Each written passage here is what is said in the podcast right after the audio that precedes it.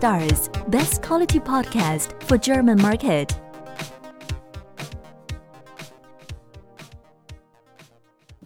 Herzlich willkommen zu einer weiteren Ausgabe. Diesmal wieder ein Live-Mitschnitt unseres Münchner Private Label Meetups. Zu Gast war diesmal der Chris McCabe direkt aus den USA, dem Amazon Headquarter aus Seattle. Deswegen ähm, ist der Vortrag auf, auch auf Englisch. Ähm, er war dort Performance- und Policy-Spezialist und hatte sich mit Betrugsfällen beschäftigt, aber auch mit Bezos-Eskalationen. Und äh, nach seiner Zeit bei Amazon hat er sich selbstständig gemacht und nutzt praktisch dieses Insiderwissen, um Händlern bei Problemen im Zusammenhang mit dem Amazon-Konto zu helfen, also zum Beispiel eine Accountsperrung oder auch nur die Sperrung einer einzelnen ASIN. Und laut eigener Angabe liegt seine Erfolgsquote da bei über 90 Prozent. Also für all diejenigen, die davon betroffen sind, äh, denke ich, ähm, dass es sich durchaus lohnen könnte, dieses Problem ähm, vielleicht mit ihm gemeinsam anzugehen. Man findet ihn auf seiner Webseite ähm, ecommercechris.com und für alle, die nicht davon betroffen sind, denke ich, ist dieser Vortrag auch sehr hilfreich, weil man lernt natürlich so ein bisschen, wie Amazon denkt aus, aus seiner Insider-Perspektive. Und ähm, das sensibilisiert einen natürlich auch. Und ähm, ja, und es hilft, wenn man das umsetzt, was er sagt, auch ähm, den eigenen Account zu schützen, damit einem das ähm, im besten Fall niemals passieren wird, dass der eigene Account irgendwann mal gesperrt wird. Dann ist mir noch aufgefallen, ähm, wir haben eine äh, Bewertung bekommen und zwar von Mona und Roland. Fünf Sterne hat sie uns gegeben oder sie beide, glaube ich, sind wieder zwei. Ähm, besonders hilfreich äh, fanden sie den Podcast mit Marco Tassiano. Das werde ich ihm ähm, weitergeben. Und ähm, ja, mich freut es natürlich äh, sehr, ähm, diese Bewertung, weil ihr wisst, iTunes-Bewertungen sind des Podcasters Brot. Und ähm, wenn ihr diesen Podcast auch hilfreich findet, dann freue ich mich über eine Bewertung. Ähm, ich habe festgestellt, dass ähm, das gar nicht so leicht ist, auf iTunes eine Bewertung zu hinterlassen. Ähm, deswegen habe ich jetzt einen Link ähm, eingefügt. Also in den ähm, Kommentaren ist dieser Link. Und wenn man auf diesen Link klickt, dann ähm, wird man gleich auf die richtige Seite auf iTunes ähm, weitergeleitet, wo man die Bewertung hinterlegen kann.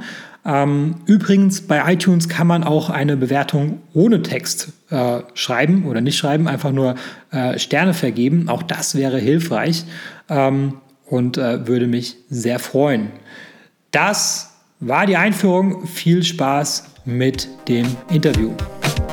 It's sort of more tailored for people who have been selling on Amazon for a while uh, because I usually work with established sellers who are looking to expand to different countries, different markets, but that's fine. There are some people here who it sounds like will be selling on Amazon soon, or maybe you're just starting and you're two months in and you want to do two more years, that sort of thing. Um, so some of the questions, I mean, I, I don't usually answer lots of, you know, how do I do this, how do I do that? I deal with a lot of strategy. Um, I used to work, just to back up for a second, I used to work on performance teams, like evaluating performance, uh, policy enforcement. This is when, you know, my years in Seattle working for Amazon and now for three years. for three years, I've been uh, consulting basically on the same exact material I did for my job with Amazon. So I'm an independent consultant at this point. Uh, client consultation. I have some digital products that are based on my services, the methodology to get listings reinstated, helping sellers get out of trouble basically. If you have listing restrictions, if your account gets suspended, uh, I have a lot of uh, accounts. You don't have to wait. Has, any, has anyone here had an account suspension that you're willing to, one person, that you're willing to talk about? Maybe, maybe a little bit, doesn't matter. Um, I'm trying to focus on how to avoid that sort of thing anyway. So um, it sounds like we're mostly private label sellers, manufacturing your own products, right? Or researching manufacturing your own products. So there are certain things you want to keep in mind. Obviously, you want to do a certain amount of product testing. You don't want to dive straight. I'll, I'll back up again to the basic stuff.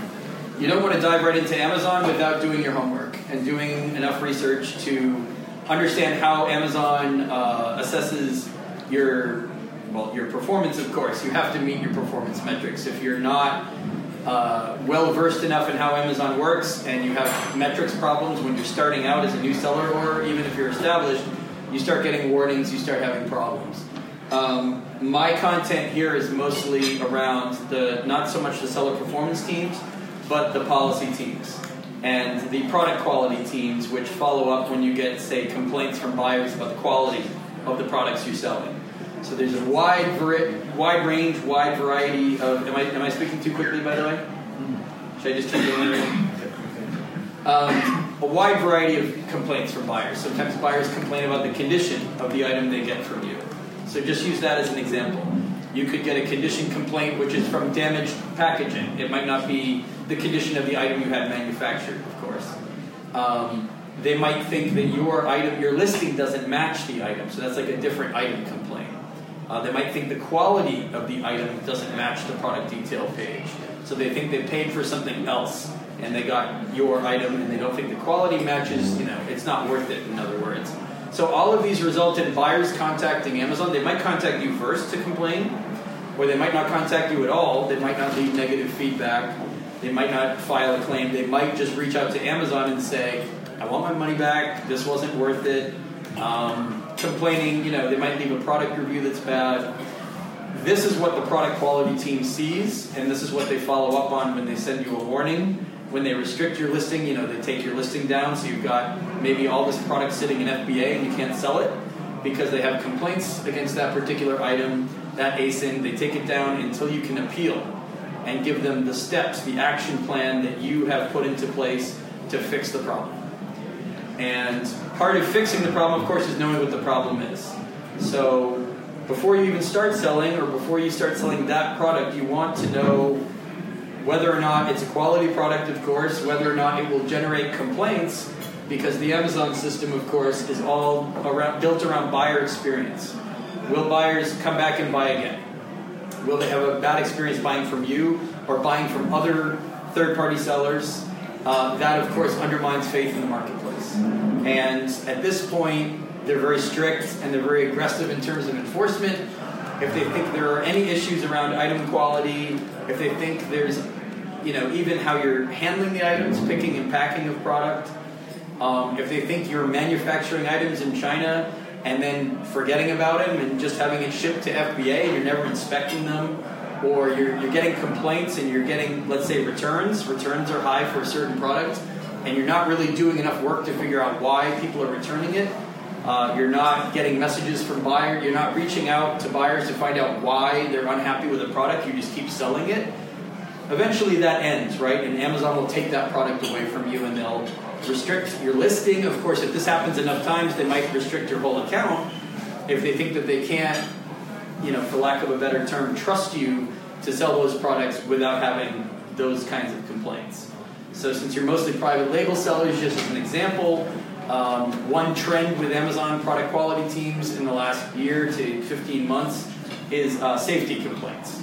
So, how many people have sold on Amazon? I mean, I don't know if you want to raise your hands or not, but have you had a warning for the safety of an item? A buyer said, you know, it was a health hazard or they were injured using the product, anything like that? Has anyone experienced? Have you had any kind of safety concern? Because it's across lots of product categories now. It's not just electronics, you know, overheating chargers and batteries anymore. That's maybe how it started. It's not just vitamins and supplements, you know, somebody ingested it like a consumable and they got sick. I mean, that's sort of how safety started. Now I see safety complaints for people in almost all categories. So I don't know if you guys have experienced this or not, but let's just say a buyer complained, they said it was a health hazard, or they felt like they might get injured using your product. If you want to get that listing back, you need the you need a plan of action which addresses how you identified what caused those complaints to begin with, of course, and then you're laying out all the solutions in the uh, plan of action part of your appeal. You have to submit an appeal. You're not just sending an invoice in. Um, you have to show them that you understand a problem and that you put future prevention methods into place. Otherwise, they don't take your appeal very seriously. Um, and if you write about all sorts of other things that have nothing to do with how to prevent a safety, in this example, a safety complaint, then they won't keep reading it. They'll basically send you a request for, you know, do it again, or they'll just send you denial. You know? And of course, if you've invested thousands of euros or hundreds of thousands of euros in a product, you probably want to make sure that you put the amount of effort and time into how you write that appeal instead of just winging it and writing whatever you feel like writing at that moment because you, you only really get so many opportunities to appeal these things. Um, and if your whole account is suspended, of course, you want to spend even more time on it because they only give you so many chances to appeal that properly. If they think you don't get it, I mean, it's the policy and the performance teams are pretty inflexible and pretty intolerant, maybe not so sympathetic. Uh, maybe we never were, even when I was working there. Um, and maybe you get numb to it after a while, and you get used to sending denials to people. But you also need certain content from the seller in order to consider reinstatement, in order to consider the plan viable. Um, so if you're missing some things and you have some of it there, they'll either send you a request for more, or they'll just say no. Um, and it's kind of up to you to have you know your best writer put this together and how to think about the kinds of information you want to present. And you don't want to write long paragraphs. I mean, there's format and there's style issues you have to think about. You have to kind of keep it to like a page. You know, think about does the person on the other side want to read this whole long email, especially if they think there's some things missing. I mean, they'll stop reading, right? At some point, they'll give up on you. And they won't let you list the product. If you have too many products that they consider problematic, they won't let you list anything. They'll suspend the account and they'll probably keep you suspended unless you can really come up with a good plan. So that's some of what I wanted to talk about. Um, there are different kinds of alerts that you get. Sometimes it's like what they call a soft block listing. Um, you know, they call these negative buyer experience emails. These are like they're temporarily taking your listing down. I'm sure some of you have seen these. You can relist it yourself, but they give you some examples of complaints or they give you some examples of return reasons, right? That's your opportunity before they restrict you and force you to appeal it. That's your opportunity to relist it yourself, but to find out what's wrong and fix it. And that's kind of your last opportunity to do that. If you don't take action or you ignore it, you don't take it seriously, you will, if those complaints or return reasons keep coming in, you will lose that product. And they won't give it back to you unless you can prove that you deserve to sell that product and that you won't continue to have those kinds of complaints or those return reasons. If they think they're just going in circles with you, they'll just pull the plug, right? Because they usually feel like most sellers, unless you're selling something extremely unique or something that they never intend to sell in retail or you know they can't offer that selection anywhere else, they usually consider most sellers to be replaceable. And somebody can come along later and do what you're doing, maybe do it a little bit better than you do. They don't feel the need to reinstate everybody. So that's kind of you know the background of um, product quality teams. They're responsible for I would say the majority of the suspension, certainly the majority of the ones that me and my company work on. Um, we deal with them a lot, and I understand. You know, whether it's Germany or US or UK, all these, you know, now I have Australian clients, I mean, all the places that I do this, I understand that dealing with Amazon is not easy. I know that, I mean, they're sending you standardized pre-written language without necessarily you know editing or adding to that message to you to give you specific information. I know they don't give you a lot of specifics around the complaints from the buyers themselves. Sometimes they're kind of making you guess they want you to go into seller central they want you to do the digging they want you to find the reason why there was a bad product review or somebody said you're selling something fake or somebody said you're misrepresenting what you're selling they're not going to lay it all out for you. They're not going to kind of serve up your appeal, you know, on a platter. They need you to do the homework on it. And quite honestly, they're reviewing appeals very quickly. Um, investigators at Amazon have metrics, just the way sellers have metrics. And the biggest metrics is how many investigations they do per hour. So speed is the priority. Accuracy, secondary. It's supposed to be speed and accuracy, but speed is the most important right? If we're being honest. So it it makes it all the more important to have your communication be as solid as it can possibly be. It has to be as clear to them as possible. They have to be able to review it quickly. Um, it doesn't mean that they'll necessarily review it properly. So, I mean, I can talk a little bit about how some of what we do when we escalate things for people. Um, and I'll get to that in a minute. An escalation basically means you're trying to take things above the team that took the action on your account. You're sort of, you know, complaining that that team didn't properly review your appeal, and at that point you are demanding that a senior investigator or manager look at your appeal, whether it's for a listing or your account, uh, because you don't feel it was properly reviewed. You think all of the content is there. But just make sure if you do an escalation that you have a really good plan of action and you have a solid appeal and nothing's missing. Because if you escalate with a bad plan of action, you're kind of wasting your own time, you're wasting their time, and your odds of success aren't any better. They're probably, you know, if you're lucky, then fine. If you're not lucky, your odds aren't so great. Um, and I mean, there's more detail I can get into into what you should do if you're suspended. Um, obviously, we have a kind of tried and true method of how you structure that, how you identify shortcomings on your account. Once you're suspended, you can't really, there's no debate, there's no argument on whether or not something went wrong. They've already decided at that point that something, mistakes were made, errors happened, uh, corrections should have been made on your side based on either warnings they sent you or based on operational problems that happened uh, with order fulfillment if you had performance issues, uh, complaints about item quality that you didn't follow up on. Some people, you know, they have a hot top selling ASIN and there's warning signs, right? There are certain kinds of complaints, there are return reasons that were ignored, but there were indications that maybe you should stop selling it, at least delist it temporarily. You don't have to pull everything out of FBA, you don't have to kill the listing forever but you could have delisted it and investigated what might be going wrong with it. But if it's your top selling ASIN, a lot of people don't want to do that, right? They kind of keep pushing and hoping, but that's a risky move. Sometimes, you know, you can get your entire account suspended if you're not taking proper action and you're getting complaints on multiple ASINs. I mean, that's, without getting into too many details, that's kind of how the algorithm starts stacking up against you. Too many complaints, not enough follow up. Uh, eventually, you've got instead of automated warnings, you've got a person looking at your account, spending time looking at your account annotations, looking at what previous investigations discovered.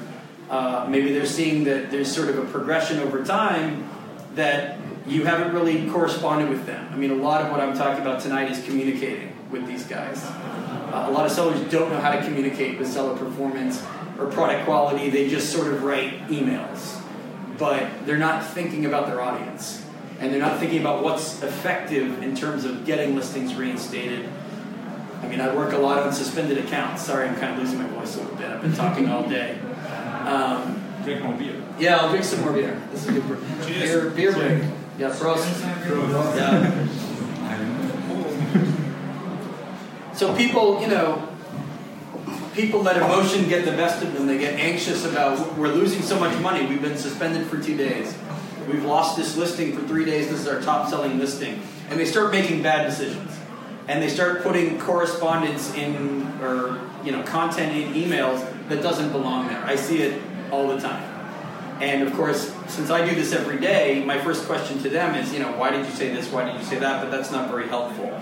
Usually, I just have to kind of help lead them through, you know, not just say this and don't say this, because it's not a matter of just telling them what they want to hear if you give them a lot of generic content that just sounds like you're trying to echo what you think they want, they read these emails all day, all the time. They know that's what you're doing, right? It's very easy for them to identify empty content that doesn't really show that you've done, you've gone through the painful process of figuring out, you know, why this product is having this many complaints, why there are this many problems. So they really need to see, you know, again, if you've got maybe a poorly manufactured item, you know, whether it's in China or somewhere else, you haven't really done a lot of quality control.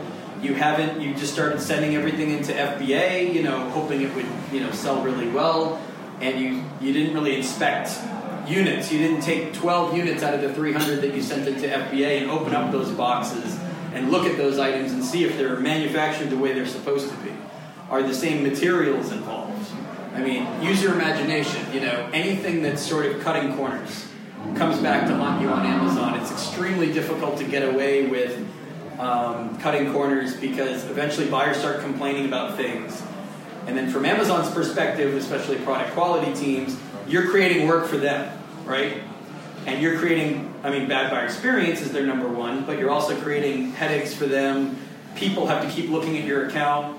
They have to send you warnings. They have to read your appeals. I mean, eventually they lose interest in doing business with you if they think, yes, you know, you've got some growth in sales, but there's all this that goes along with it. I mean, ideally, they never look at your account at all. The only people who talk to you from Amazon are category managers, people who are trying to get you to send, uh, sell in different countries, different marketplaces, and they don't have to spend all this time evaluating your performance and following up on item quality complaints or trying to figure out why buyers are saying that the items don't look new and you sold them as new. I mean, they lose interest in this sort of thing very quickly. So, um, any questions so far? Any? No. Any interesting things to say? Any angry things to say?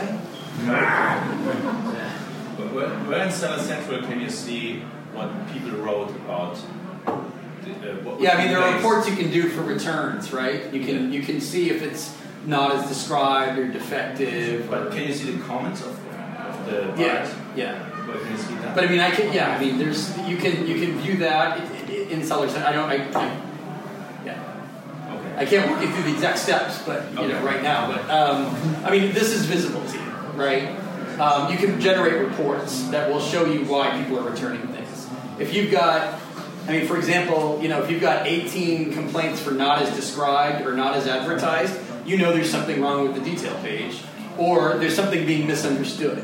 Because from Amazon's perspective, when a buyer complains, I mean, maybe they're considering all complaints valid and they shouldn't be. Maybe they're considering all buyers to be experts on your products, even if they're first time buyers. But ultimately, if there are enough buyers complaining about something, that means there's a misunderstanding, something needs to be clarified in the detail page. So that's one example. Too many not as advertised complaints. I mean, maybe the, maybe the title's not descriptive enough. Maybe the images aren't representative enough. Uh, maybe some of the bullets and some of the details. I mean, it depends on what you're selling, right? If it's sophisticated electronics, then you're apt to have a lot of returns just because people don't understand those kinds of products.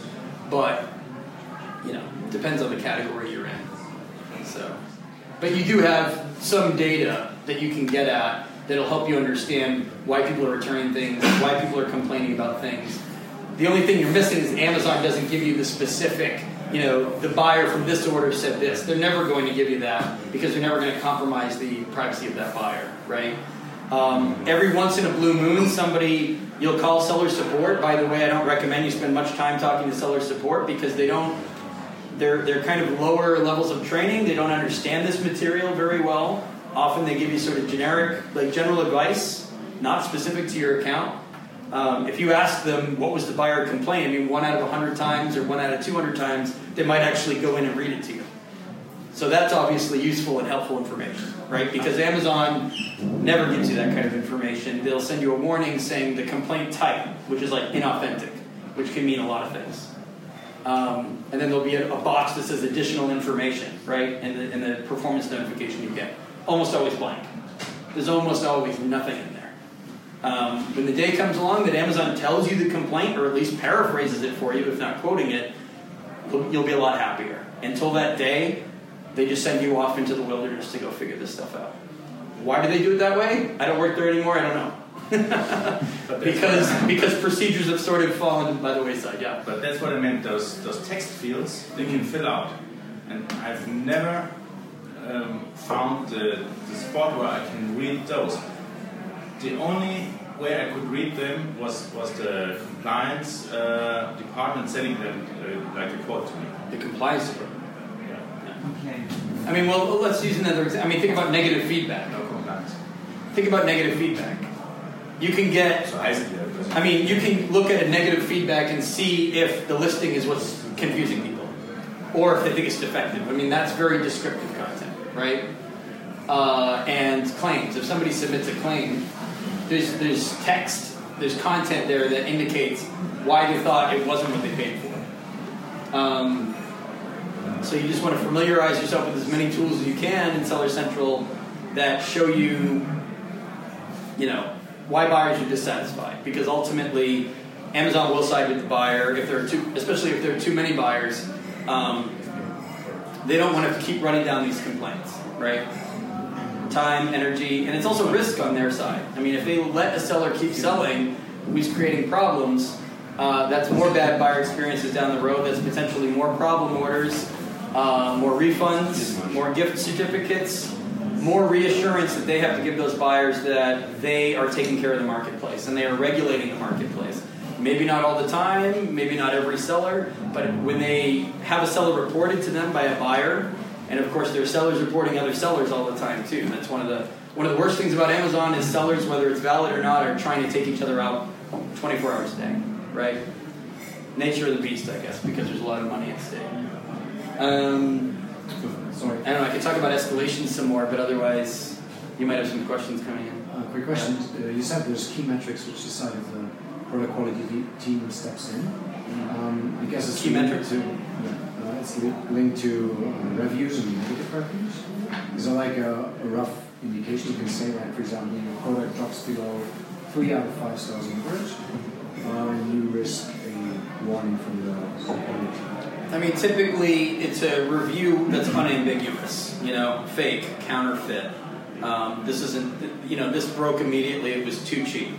Like things like that are. You know, they follow up. I mean, there's no. It's all algorithmic, right? There's no like, oh, if you get past ten complaints in a month, then you're going to have somebody look at your account. It's not. It's not quite like that. Of course, if you get ten complaints in a month, you're probably depending on what they are.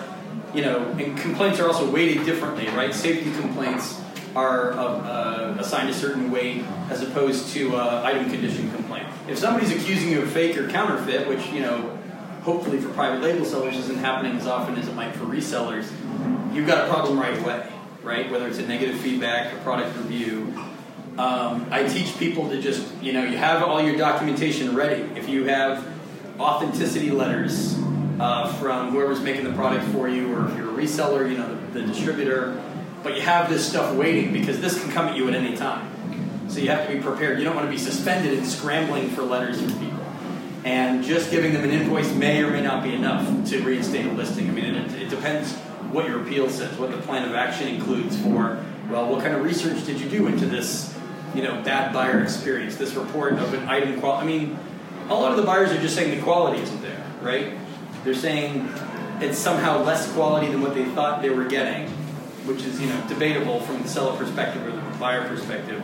But Amazon has to do something.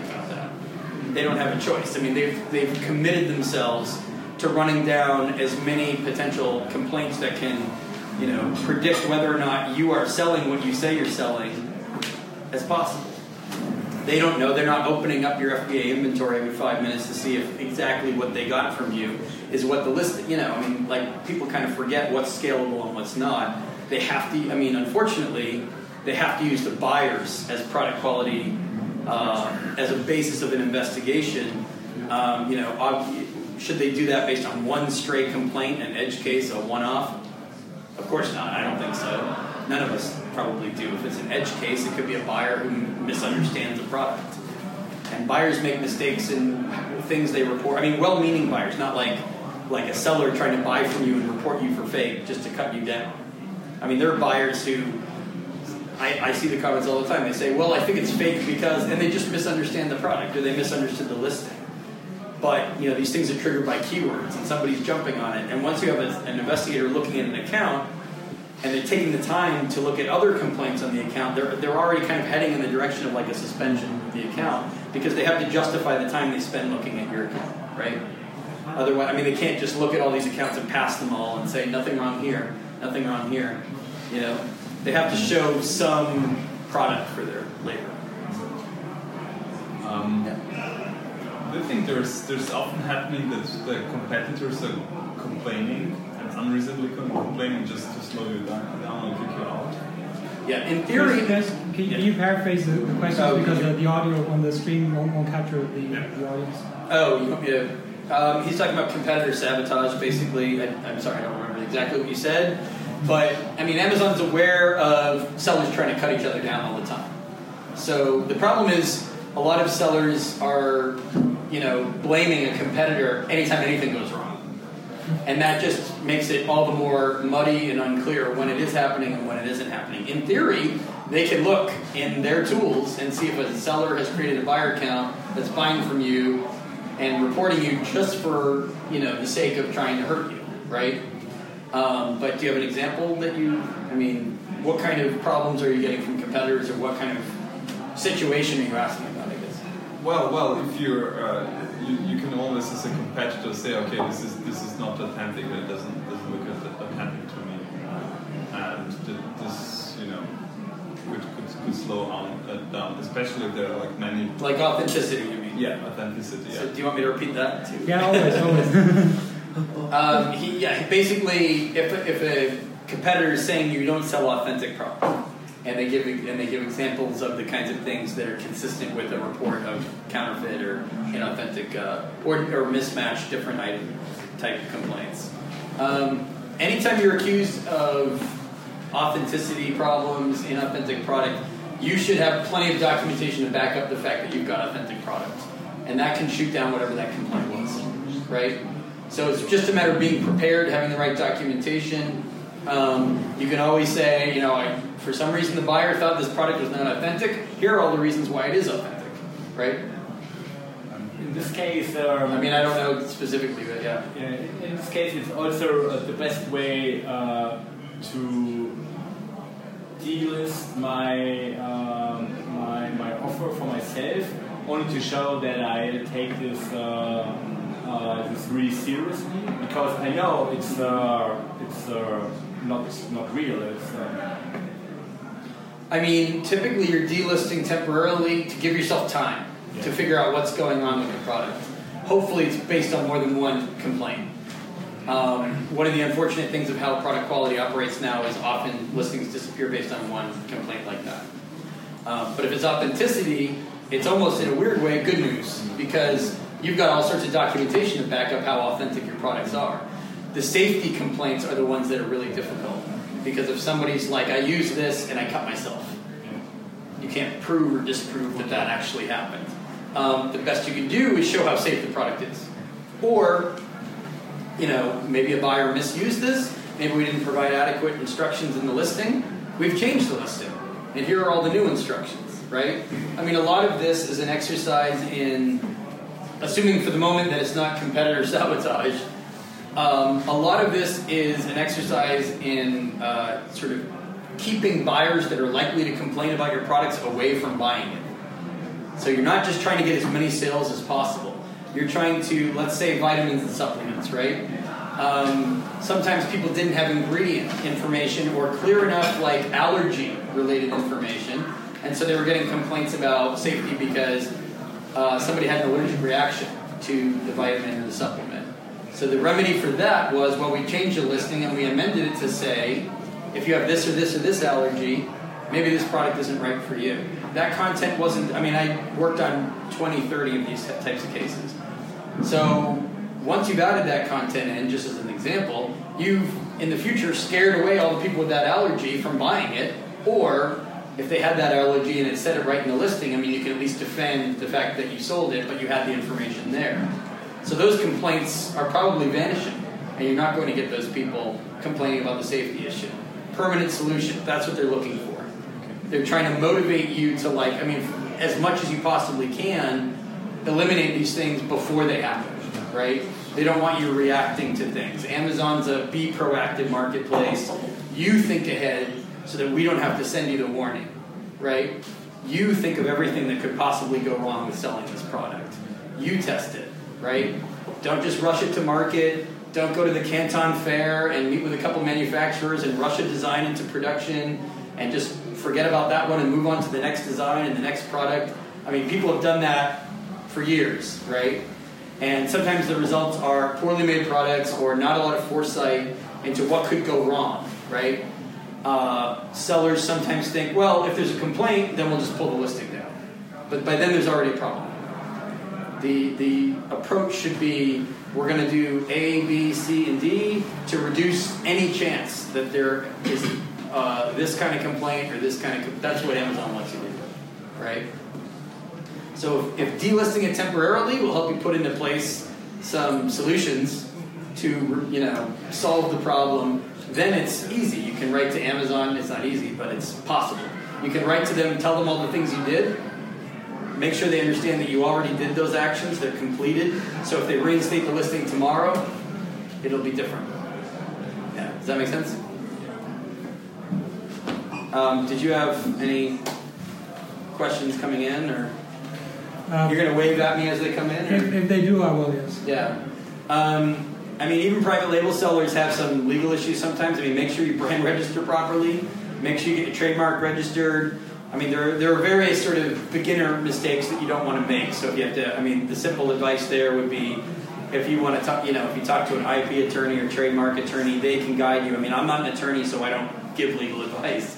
But I can tell you some steps you might have to take to make sure that you don't forget to trademark your product and then have somebody send in a trademark violation against you about your own product, which is pretty embarrassing, right? You don't want to have to go through that. Uh, just keep in mind that there are a lot of sellers all over the world, especially you know selling in the U.S. and EU, um, watching these accounts, watching these products. They see what sells, they see what sells well, and they're trying to jump in on it somehow. So don't give them an opening, right? Make sure you have all your homework done and you've got all the all the legal bits settled before you even start. I mean, as much as you can do for people here that haven't sold on Amazon yet, as much as you can do to iron out those wrinkles before you start, it means fewer headaches, fewer problems later, fewer warnings. You can't really say like to Amazon like, "Oh, I'm new and I'm just learning." I mean, maybe 10 years ago you could say that, or even 5 years ago to an extent. Now they sort of don't care how new you are. They don't care if you're learning. They want you to learn before you start, right? The less you learn before you start, uh, or the more that you want to learn as you go, the more work you're creating for teams like I used to work on, right? And at this point, so much expansion going on. Um, they're trying to put in more automation of investigations, so not as many people need to look at accounts. Um, they have a lot of people in India working on this stuff, a lot more than they had in Seattle when I was there. Um, there's a lot of turnover in India. There are a lot of not, you know, not veteran investigators, people who are new to the work, working on this stuff. Uh, India has high turnover. A lot of people take these jobs for six or nine months and leave, and then you've got to replace that person. So Amazon has their own sort of, you know, mess on the inside, which is already going to make life hard enough for you. You don't want to like give them opportunities to you know, come up with ideas about your account. They're looking at your account. You don't want them to misunderstand anything that's going on. You don't want them to think that your packaging is not adequate, like you're skimping on packaging material, and that's why you have too many damaged items being reported. You know, like I was saying with the return reasons, right? Damaged or defective. I mean, they can kind of figure out what you're probably doing or not doing by looking at the nature of the complaints. Ultimately, they don't want you to have that many complaints. Period. I mean, and this goes for people who have thousands of orders a day, selling million dollars, millions of dollars a month or you. So, you know, at this point, I mean, a a lot of you are new to it, but even if you're established, I mean, it doesn't really count that much in your favor to have five years on Amazon anymore. I mean, they are trying to hold everyone to the same standards, but they also want to make sure that everyone's, you know, it's DIY. You're, you're on top of it all the time. You're not taking weekends off and ignoring your account. You're watching your account, you're looking at buyer messages to you, you're answering buyer messages quickly. Um, I mean, the faster, that's an example, the faster you respond to a buyer complaint to you, not to Amazon, to you. If you respond, I mean, they give you 24 hours to respond to messages, right? If you respond in three hours or seven hours, you might be preventing a complaint from going from the buyer directly to Amazon. So it might have come in on a weekend, right? But if you didn't see it until Monday or you didn't you didn't answer for 18, 22 hours, they might not wait that long. They might just contact Amazon and complain directly about you. So you can like head that off at the pass. You can eliminate the chance that they will uh, give up on you helping them, you're answering their question or their problem by going straight to Amazon. They know Amazon's going to take care of them, right? I mean, it's a buyer-friendly marketplace. Uh, Amazon buyers complain more than anybody. Sometimes they get something out of complaining. Sometimes they're used to complaining. It's like habit. They're trained to complain, right? You don't want them to complain about you because then you're just kind of stacking the odds against Yep. Um, can you comment on the like how do the product reviews and seller reviews play together? Because they're- don't because they are kind of uh, different categories, like products. Seller reviews, you're talking about feedback, Yeah. right? Or I selling mean, product reviews. product- Actually, I'm glad you brought up product reviews for a different, different reason. But um, play together. in. I don't know what you mean. Well, very often we see like you, you have positive or, or, or bad or negative feedback on your products, Yeah. but it goes like as a seller feedback and not the product feedback, right? And um, and then maybe maybe the maybe the opposite happens as well. So like, is it? You're saying there's inconsistent reporting on. Well, well how, how Amazon treats like those two categories of, of, of feedback. Like it's like two, two different dimensions, right? One is on the product Yeah. level and another is on, on seller, uh, seller level. Right. Especially if you're doing FBA. You don't want to have problems on either of those levels. Okay. You don't want people reporting. I mean, all right. So, you know, I mean, and there's a lot out there about product reviews and you know what's a real product review, what's a fake review, and we could talk about that for hours. But um, they don't want to see signs of trouble that indicate you're selling and ship you're shipping something different than what you sold. Right? They don't want you to have product reviews that indicate that there's less quality in the product. I mean, that's what you're talking about, basically, right? Somebody saying uh, a bad review on the product. Seller feedback, you're talking about your, your feedback from buyers, right? Yeah, yeah. For, for example, I had a negative feedback on a product, but it was uh, a seller feedback. So, Yeah. so, uh, so I just like uh, raised the ticket and it was automatically removed. Right. Because I said, okay, this is this is a product feedback. It's not a seller feedback, and it's also you know Amazon FBA and so on. So, so apparently there are even like kind of automatic uh, things going on if there's a mismatch. I don't know. I'd like to see an example of what you're talking about, but yeah. I mean, you're saying another seller left you that feedback. No, no, it's, it's know. a buyer. It's a buyer. Right. They, they, they, they said it's a bad quality product, Right? right? And but they didn't put it as a product feedback. They put it as a seller feedback. Right, right. So they think that you're a seller they don't want to buy from in the future because they think that the quality of your item didn't live up to the expectation. I mean, that's where you get into buyer expectations, right? Didn't meet expectations sometimes. Yeah, but that was automatically removed. So, so I, I went to Seller Central and I raised objection to this and say, okay, this is like in, inappropriate uh, feedback. Right. And this was removed within two seconds, right? Oh, good. It's automatically. Yeah. So, so apparently. I mean, if it's not considered justified, if it's considered that this person clearly doesn't understand the process and they don't know what they're talking about, you can challenge it, right? But what they, you always remove it instantly. Like if, if you if, if you uh, fulfill FBA and uh, You're right. they, they, they re- leave a product feedback um, on the as a seller feedback, Right. they always remove it. They don't even read it. It goes so fast they can't possibly read it. Right. No, I've heard that quite a bit. Yeah. They just Yeah. it's not worth their time to go into all the details with it, right? They just tick it off. But I mean, how many? So, how many sellers here would you say you're established? You've been selling for a while. You've been selling for a couple of years. You know, your your your products are sort of consistently bringing in a certain amount of revenue per month. You haven't have you had any problems with these teams that I'm talking about? I mean, are you you're not getting any buyer complaints? What would you say? German quality, no complaints. Nice. I mean, what feedback do you have? How long have you been selling? I'm just trying to get an idea of who's here and who's planning to do what. I mean, we're heading into Christmas, right? So the issue, the issue is that um, I don't know if Amazon counts that in, but different countries have different cultures. And I'd say you sell, I have no idea about the US, but you sell 100 products in US, you might get I don't know, 40 reviews in total. X amount of them being bad, X amount of them being good. You do the same thing in Germany, you will get 5 and four out of them will be bad.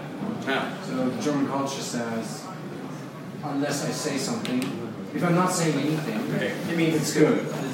if I complain, you know you have a problem. So there's People have always said that about only complaints. People have always no- said that about buyer feedback, though. Well, In U.S., in Germany, in U.K., I mean, it's always like you're. I don't know, but I don't it's know hard to get enough positive feedback um, because a lot of people who are happy just forget about the whole thing, which is the seamless experience that Amazon kind of wants, but obviously you want the feedback, right? The positive. Um, yeah, and, and that's why I was asking the question before because if you know that about the German culture, you kind of weigh these negative complaints in a different way because you know this guy sells out a thousand products in one month. He has Yeah. five negative complaints. What does that actually mean? Nothing. It means nothing. There aren't that many- still a demand five negative complaints. Yeah. No positive complaint to, to compensate for. Yeah. Um, If you're looking what does it for- really mean? There were way more native German investigators in my day than there are now. So if you're looking for Yeah, investigators, that's probably probably problem. if you're looking for investigators back in the old days in Regensburg or even in the UK or even in Seattle, the ones I worked with, I mean, some of my best friends, um, those days are kind of gone. You're not going to have somebody reads through or understands some of these cultural sensitivities. Um, they're looking at numbers, they're looking at the wording of the complaints, they're looking at the nature of the complaints, they're looking, they're looking for something systemic on your account. Is this a repeating pattern? Is there a pattern at all? Right? If there is, that means you need to do something. Is it something that you that we you know let you sell and you can figure it out as time goes by, or do we have to stop you from selling right now until you figure out what this problem is? Not just with this product, but with the entire. You know, in theory, when your account is suspended, they're saying something is operationally wrong. They're saying there's something that needs to be fixed in how you process, how you manage your entire Amazon account. Uh, yeah. So- yeah. Chris, I haven't had so many uh, cases yet, but there are three different channels and ways of communicating: the chat, the calling, calling, and writing your links, right? Is there anything? I don't recommend dealing with seller support unless it's like unless you're dealing with catalog. I mean, no, no. If you have like technical problems, obviously some things. I'm talking about when you're dealing with seller performance, product quality. If you're trying to say, you know, I, you know, I got an infringement claim against me, and I, I want to find out, you know, what this brand said about me or how to resolve this. I mean, seller support can't. I mean, they can give you like they can read menus to you if that's what you want.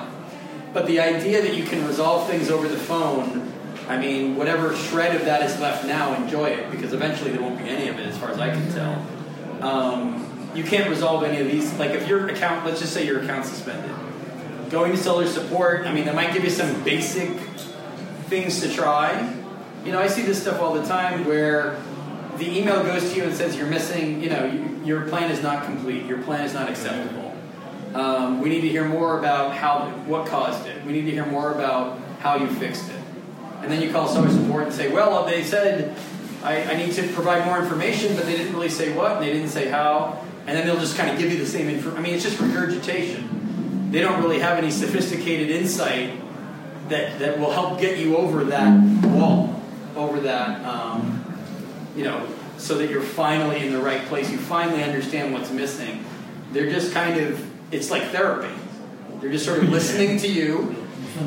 They have to tell you something, right? You're on the phone with, if you're on the phone with them, if you're on the phone with anybody, unless they're going to hang up on you, they're going to say something to you. Does that, does that mean that something they give you is valuable? In the case of seller support, I mean, in my life, I've seen enough cases, I've seen enough bad. I mean, sometimes they give you the wrong information.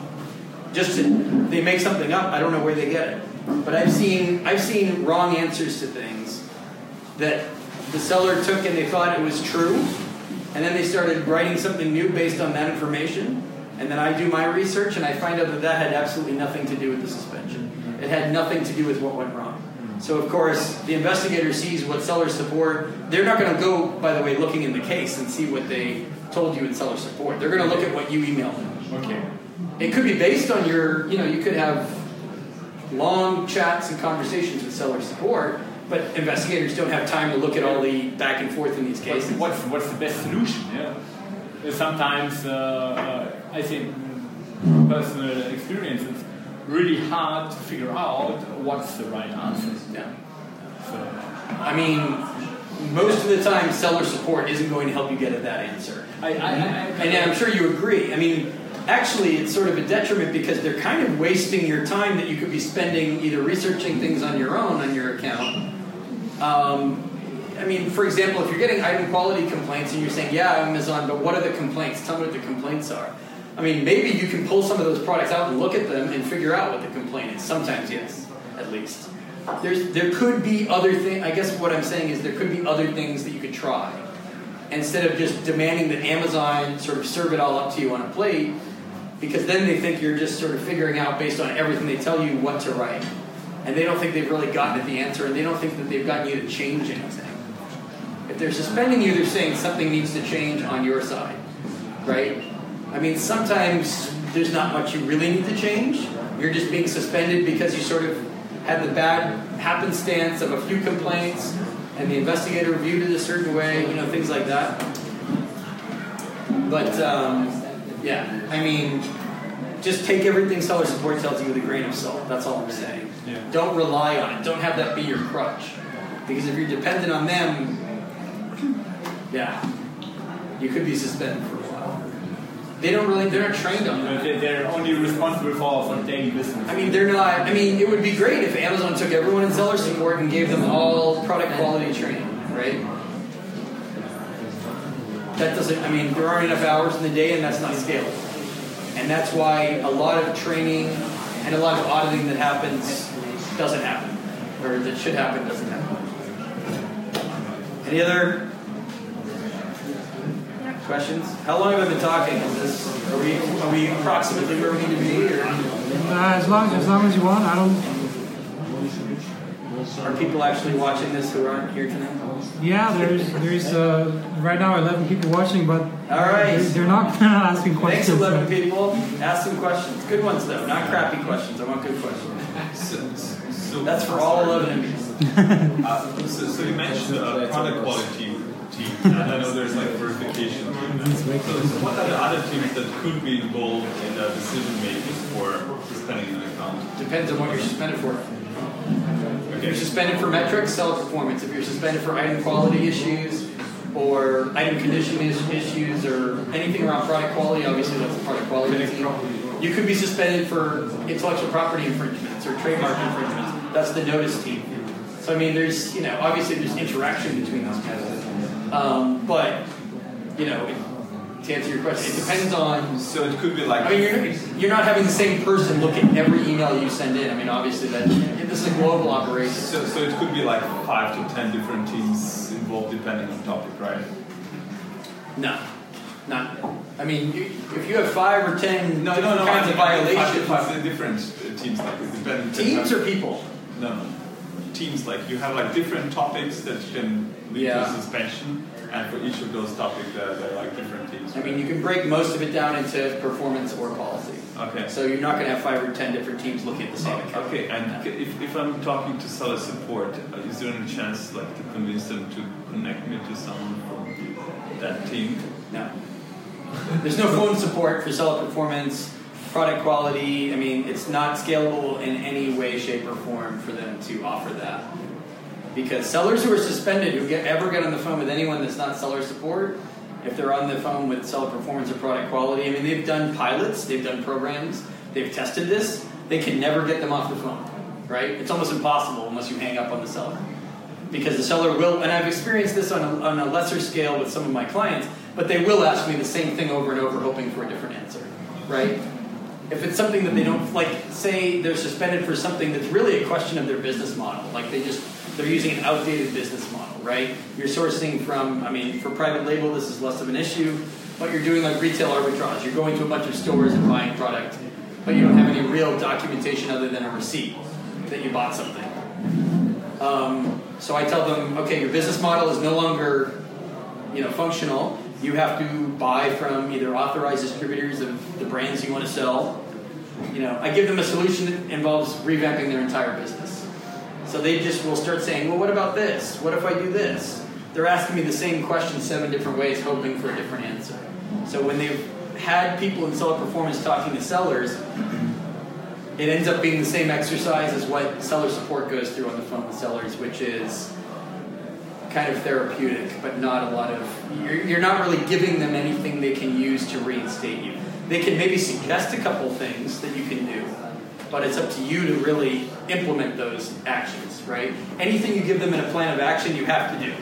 You can't just tell them a bunch of things that you're going to do and then not do those things and hope for the best. You'll eventually get resuspended, and they'll look at your account, and then they'll look at your plan and say, okay, great, they didn't do any of these things.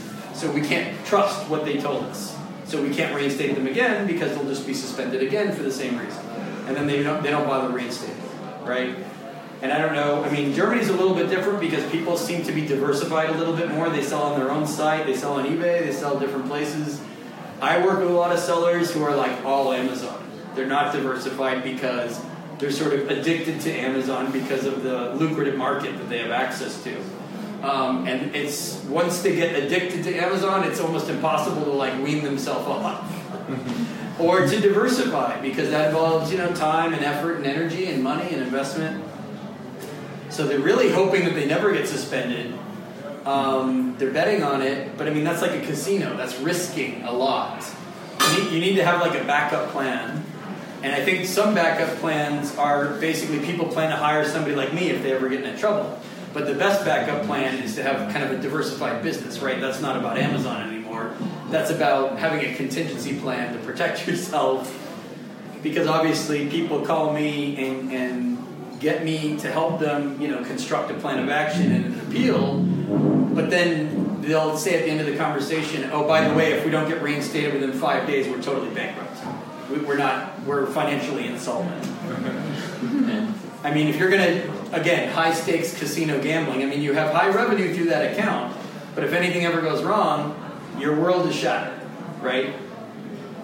I can fix a lot of things, some things I can't fix. and I might not be able to fix them within, I mean, sometimes I listen to that and I say, okay, well, we're going to, we would, we would try to get you reinstated as quickly as possible anyway. So, of course, you know, a lot of those cases we are able to get them back on quickly. That's why I have a business. Um, but there is a process, right? There's no magical solution that you can rely on, you know.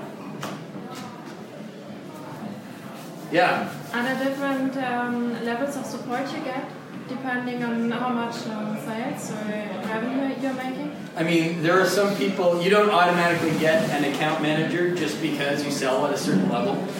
Um, in the old days, they did some of that. Um, I mean, the short answer is no, you don't automatically get anything. Sometimes you can lobby for it. If you're in contact with, you know, your category manager, you can say, hey, I could really, you know, uh, expand things if I had an account manager or if I had more contact with category. Um, and then, yeah, in the course, uh, you can you can maybe solve things a little faster. If you have great contacts inside the company, you could potentially accomplish a lot. You can resolve problems faster. But I mean, a lot of people don't have those things. If you're selling 40 or 50 million a year, you have greater odds of having somebody reach out to you if they think there's a problem. Um, because somebody might ask, you know, by the way, we had somebody in our category last week selling 50 million a year and they're gone now. What happened? Um, there's going to be more questions about that. You have more of an opportunity to complain to a, to a VP. Maybe you've already been invited to an Amazon event and you met these people in person. So you might have their business card. I mean, you have a chance to send that person an email and say, by the way, we had a couple of one off complaints that weren't really valid or weren't really accurate from a few buyers. Now we can't sell at all. Um, I think the VPs who are in charge of, you know, the mid level managers who are in charge of these teams understand there are a lot of flaws in the process, and often they will help. But what, what kind of size are you thinking? I mean, it has to be, you kind of have to be a big seller at that point to even expect that they'll pay that sort of attention to you. Okay, so, so what's a big seller? 100,000, a million, more? A million a month? That's a good start. Um, I mean, obviously there are market differences. There are there are size one size of a seller in Germany, not the same as the U.S. I mean, my background with this, it just happens that I have most, you know, a lot of U.S. clients. So of course I deal with people who do closer to a million a month than a million a year. I mean, that's just the way um, it works. But, I mean, Ger- Germany's the second biggest marketplace, right? So obviously people are paying attention to sellers of different sizes. It also depends on what you mean to your category. Your category manager might find you more interesting than an account investigator like on my former team. They might say, I don't care how much this person sells. They're breaking a rule. We have to take an action. But you might have support in, within your category. Um, I mean, someday you might have an account manager. They experimented with letting you pay for an account manager. You, you'd rent one, and it didn't go over so well because the account managers weren't helping people with solid performance problems, and they weren't helping people with product quality. And that's why they wanted the account manager. It wasn't just to sell more, right? The account manager is supposed to help you sell more, more than help you deal with problems with policy or enforcement or, or performance evaluation. I wish I could tell you that if you grow a certain amount every month, that somebody will reach out to you. I mean, hon- honestly, it's going to, you know, it takes time to get to that level. It takes years. And I mean, if you have explosive growth, yes, you'll probably get somebody's attention and you'll hear from them sooner rather than later. Um, but if you kind of stay in the small seller zone, it's going to be hard to establish the deep interpersonal relationships that you're talking about. Chris, we have a question from the chat, um, and that is, what is the best way to merge two seller accounts into one purchased account with registered brands, in parentheses, in relation to... I didn't hear, I'm, I can't hear you. Oh, sorry. Um, here's the question. What is the best way to merge two seller accounts Uh-huh. into one? Uh, in relation to avoid any complaints from Amazon because one seller has more than one account. Well, you shouldn't have the two accounts to begin with unless they're approved. So they purchase so one. if you've got both accounts annotated by Seller Performance that says we're approved on both of these accounts, then that's one conversation. If you open them on your own without asking for permission, you're just shutting one of them, really. Um, the one that's probably the younger account and the one that has less revenue typically. So I don't know if you can answer them back and ask. Well, they hear your answers. so They're two. I know they're two approved accounts. So tell me if we're you know there's different scenarios here. Um, there's been a lot of confusion about the multiple account policy. Um, I admit it wasn't very clear when I was working there.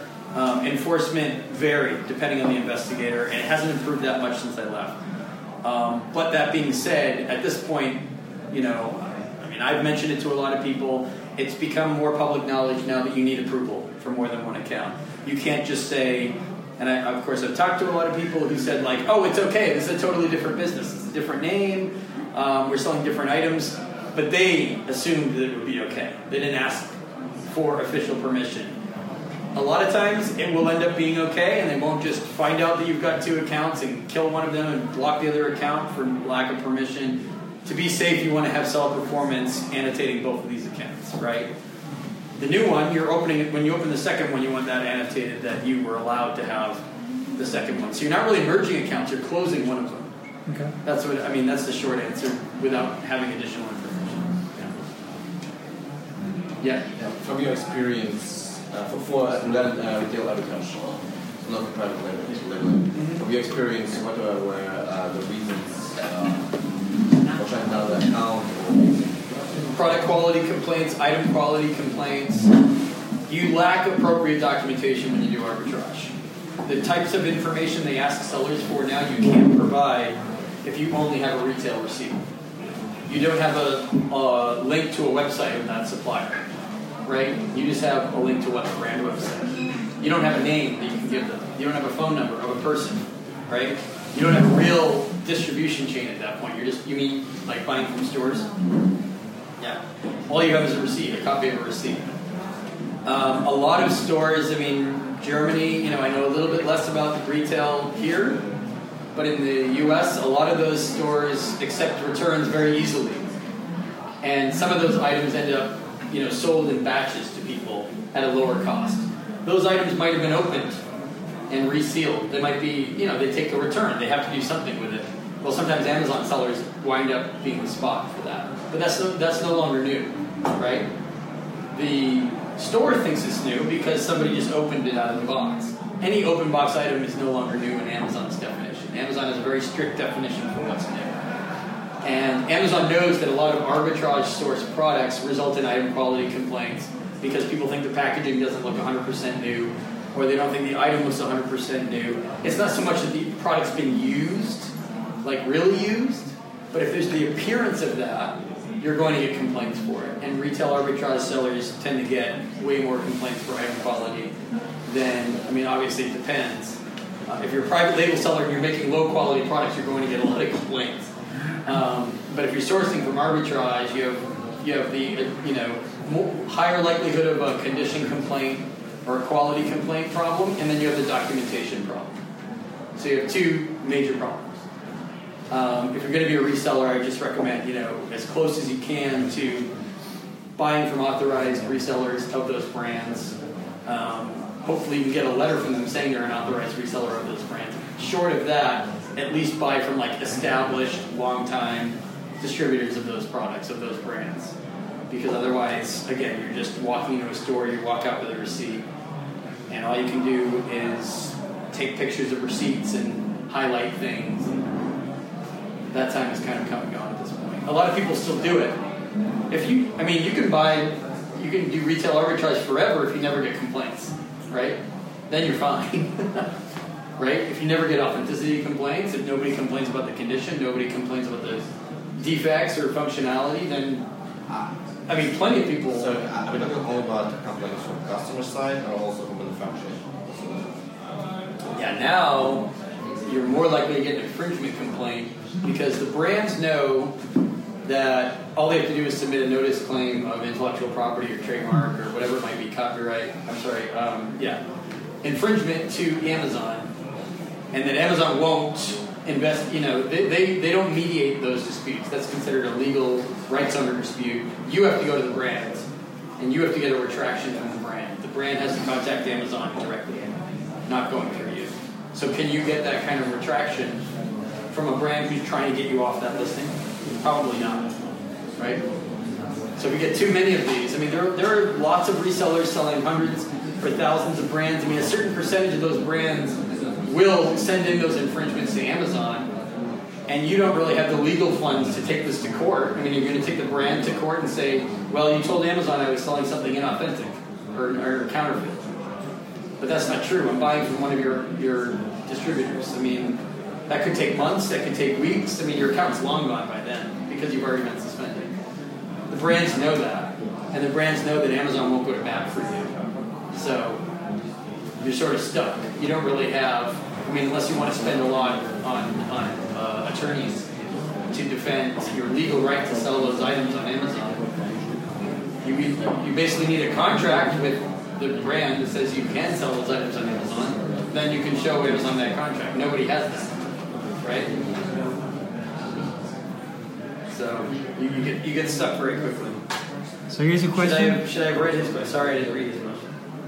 Uh, next question is: If you sell on Amazon, can you keep selling if you start working for Amazon? Like, if you stop working for No, no. If, if, if you sell on Amazon and then you work for Amazon, can you keep on selling on Amazon? There are people, yeah, I worked with people who had seller accounts. Okay. Yeah. I don't know about stopping work. I mean, there's no, it doesn't matter if you stop or, or not. Yeah. Yeah. All right. I would say two two more questions uh, Yeah, from stream or here, and then you know we ask you And then we'll directly. drink more beer. So you at home, stop asking so many. you know where to find me if you can't get your question. Yeah, what were you gonna say? I mean, uh, any tips on how to unlock categories? If you want to sell in a certain category, and you need to provide. Have excellent documentation. You mean like brand approvals? Uh, no, if you want to sell in a category of what is it, cosmetics or Well, I mean, they have a process for that, right? They ask you for certain kinds of documentation. like thirteen thousand euros of Right. purchasing. Have a great paper trail. That, that's the problem. How do you get a, a documentation of thirty thousand of purchase? You tell me. Still, yeah, exactly. So you Yeah. have to have your business. open. Every, I mean, I get a lot of questions about this. Basically, they're going to ask you to submit a certain number of things. Make sure you have them.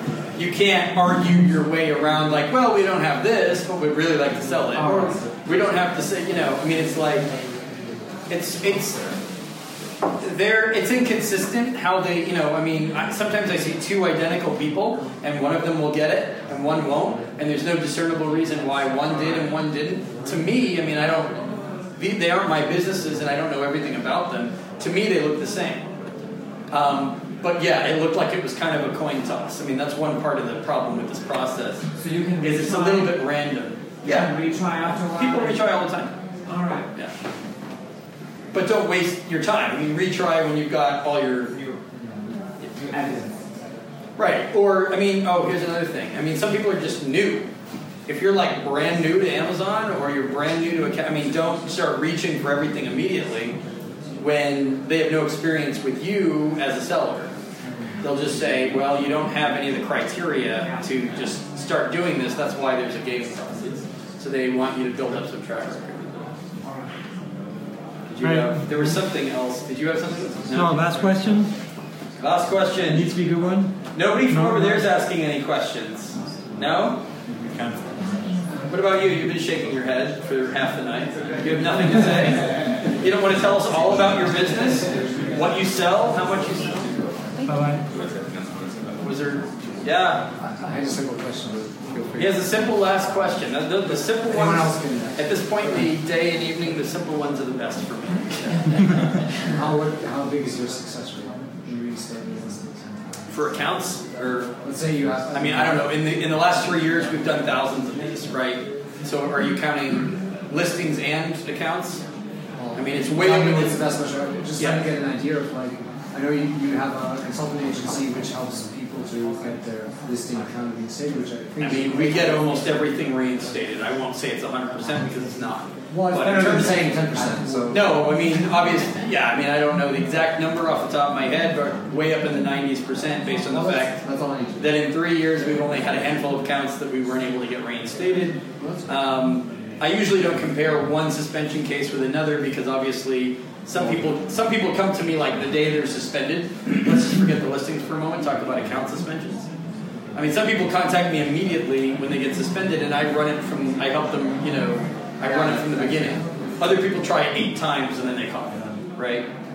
Um, I don't take on those so much anymore um, because those have a lesser, you know, likelihood of uh, success than somebody who comes to me immediately. But we still get most of those reinstated anyway. I mean, if you have a good plan of action, sometimes it doesn't matter if you've appealed several times. Once they see that you understand what's going on and you've changed it and you've improved everything, then they think you're ready for reinstatement at that point. So previously you weren't really figuring it out, you weren't really ready. Now you've seen, you, you at least look like you figured it out, hopefully you have. And that's why for me it's not just helping people write things, it's also helping them get at the answers, like the real fix. Because if, if to Amazon it looks like uh, a short-term fix, I mean you might also give them sort of a short-term answer to a problem and they're looking for a long-term answer. Sometimes it just takes some time and effort to sort of figure, figure that out. It's good. Prost. All right, thanks. Yeah. Chris, thanks, guys. Thank, thank you very much. I, I do have a last question. Oh, you have the, yeah, you should if, have the last question. if, some, if somebody gets in, in, into trouble, um, where, where's the best place to, to get in contact with you Right. so that, that people can uh, you know benefit from, Right. from, from you working with them? calling me right away or WhatsApp messages. I get a lot of that, so that's probably not the best way. My email address, I mean, my website is ecommercechris.com. I have an intake form there. Um, you can also book an hour of my time. There's a calendar that you have access to for um, to book an initial consultation. And then my email address is chris at ecommercechris.com. I'm findable. Thank Google me. I'm easy to find. Thank you very much. Yeah, thanks for having me.